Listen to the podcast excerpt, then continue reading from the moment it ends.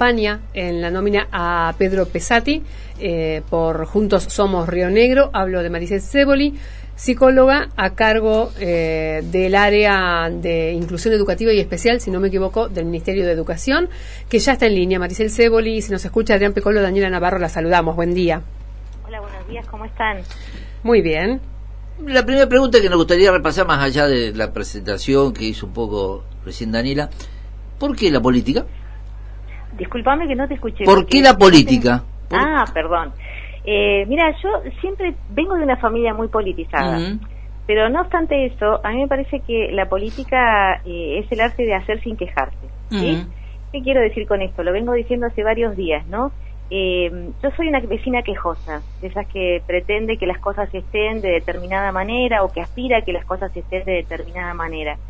Y me parece que en ese sentido, ser parte o involucrarte, más cuando alguien que te propone hacerlo coincide en, la mayoría de los aspectos con, con, tus ideales o con tu forma de ver la realidad, eh, te lo propone, ¿no? Entonces, es por esto que decidí, independientemente de que mi trabajo como funcionaria del Ministerio de Educación también es un modo de hacer política. ¿sí? Eh, en parte es por eso, porque creo que a veces cuando tenemos la oportunidad de corrernos de un lugar que es más cómodo, que es el de la queja o el de no hacer, a partir de allí eh, está bien poder involucrarse y, sobre todo compenetrarse en aquello que es proyectar hacia, hacia la calidad de vida de, de todos y de todas, de todos. ¿Y por qué Juntos? Eh, porque tenemos amplia coincidencia en relación a, las propuestas generales y las propuestas eh, que implica el, proceso que hizo Juntos. En principio porque tiene una multiplicidad de, de, ideas, factores y, de personas que confluyen. Segundo, porque yo lo vi como, como, como trabajadora, la posibilidad de integrar una provincia, de pensar en la necesidad de todas las partes que la componen, de las realidades regionales, para que podamos transitar un camino de equidad.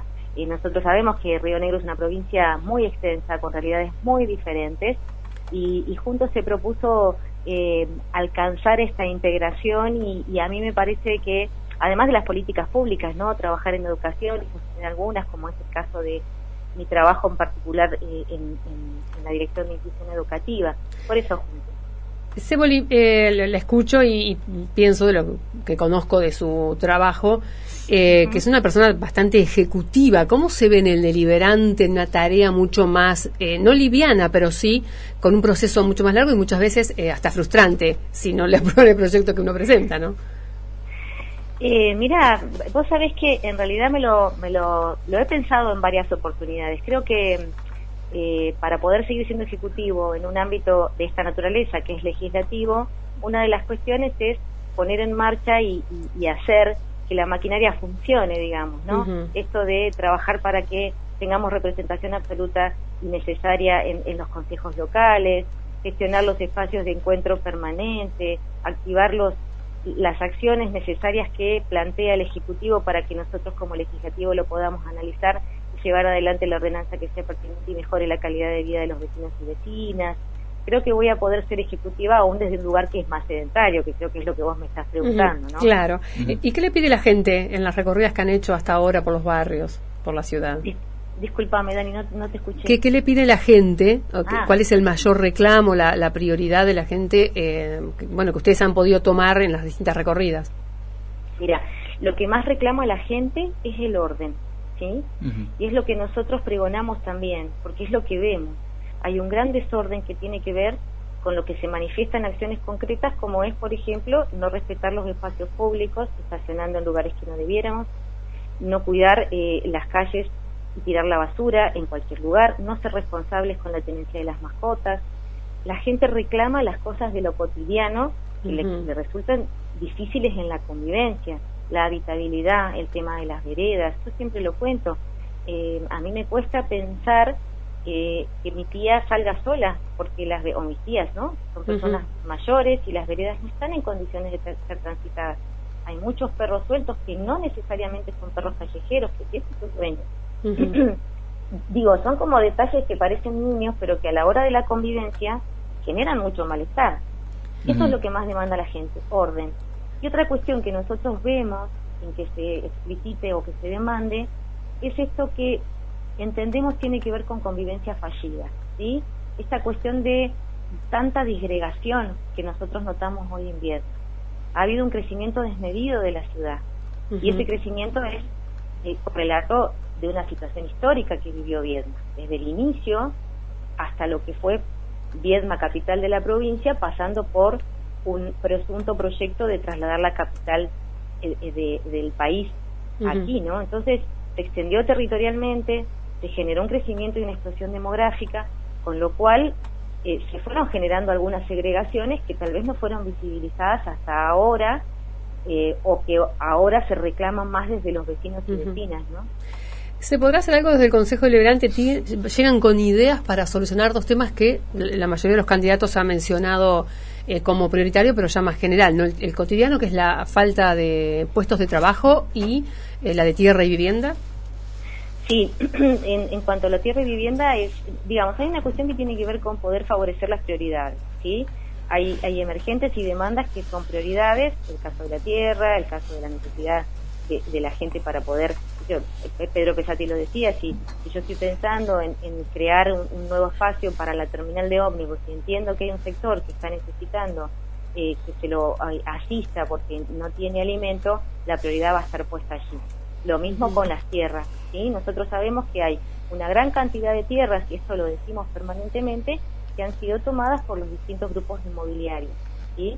Esas tierras habrá que revisar quiénes son los propietarios, en qué condiciones están, uno sabe que a veces están en procesos sucetorios o demás cuestiones, para poder entregar un lote. ¿Por qué? Porque la realidad es que la gente demanda poder tener su propia vivienda. Y se ha producido, se produce un desequilibrio muy grande entre aquello que tiene que ver con el mercado inmobiliario, que está desbordado en cuanto a al, valor de, la, de, de las situaciones de, las viviendas o de los espacios habitacionales y la necesidad de construir la propia casa. Nosotros no podemos otorgar un crédito, el municipio no tiene esa injerencia, ¿sí? No es política municipal generar un crédito de construcción de la vivienda, pero sí conseguir que el ciudadano o la ciudadana pueda tener su lote.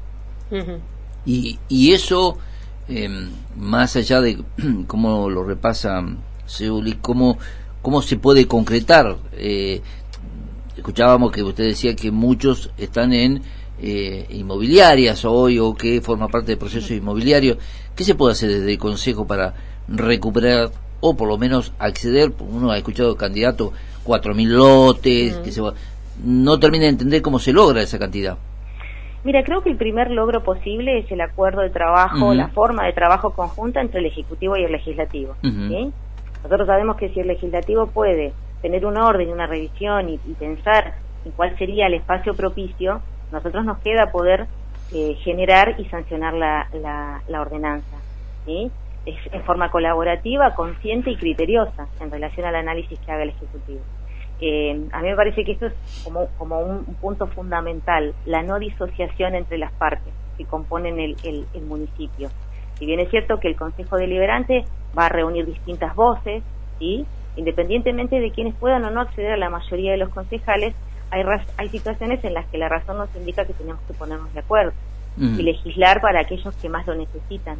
Usted sabe que en las políticas de tierra y vivienda rara vez se han puesto de acuerdo los concejales en, la votación de una norma por unanimidad. Eh, incluso hasta ha habido vetos de, de intendente en cuestiones de, vivienda. Eh, la veo optimista en ese sentido.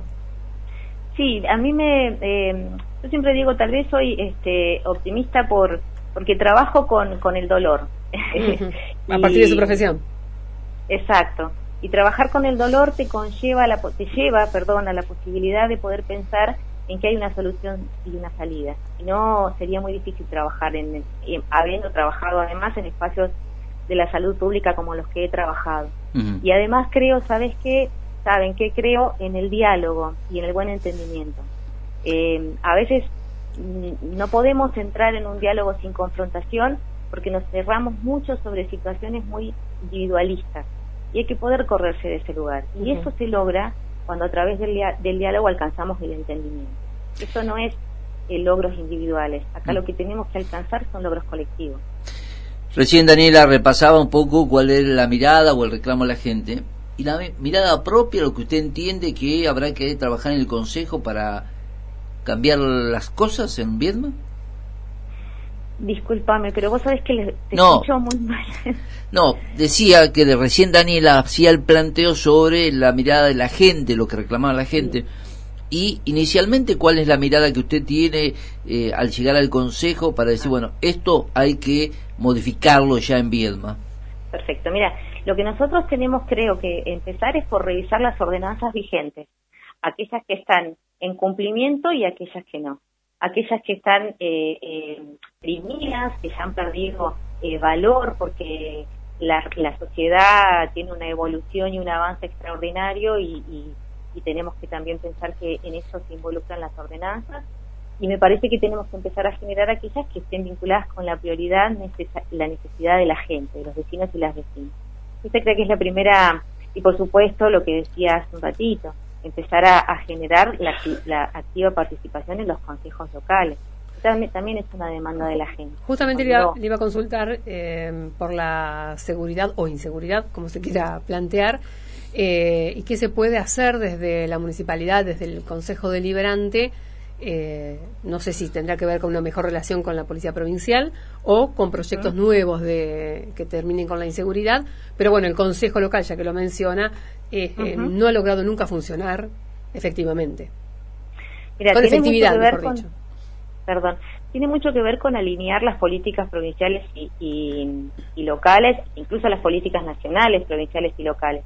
Pero hay una realidad que es la participación necesaria en los consejos y, la, y poder activar las juntas vecinales.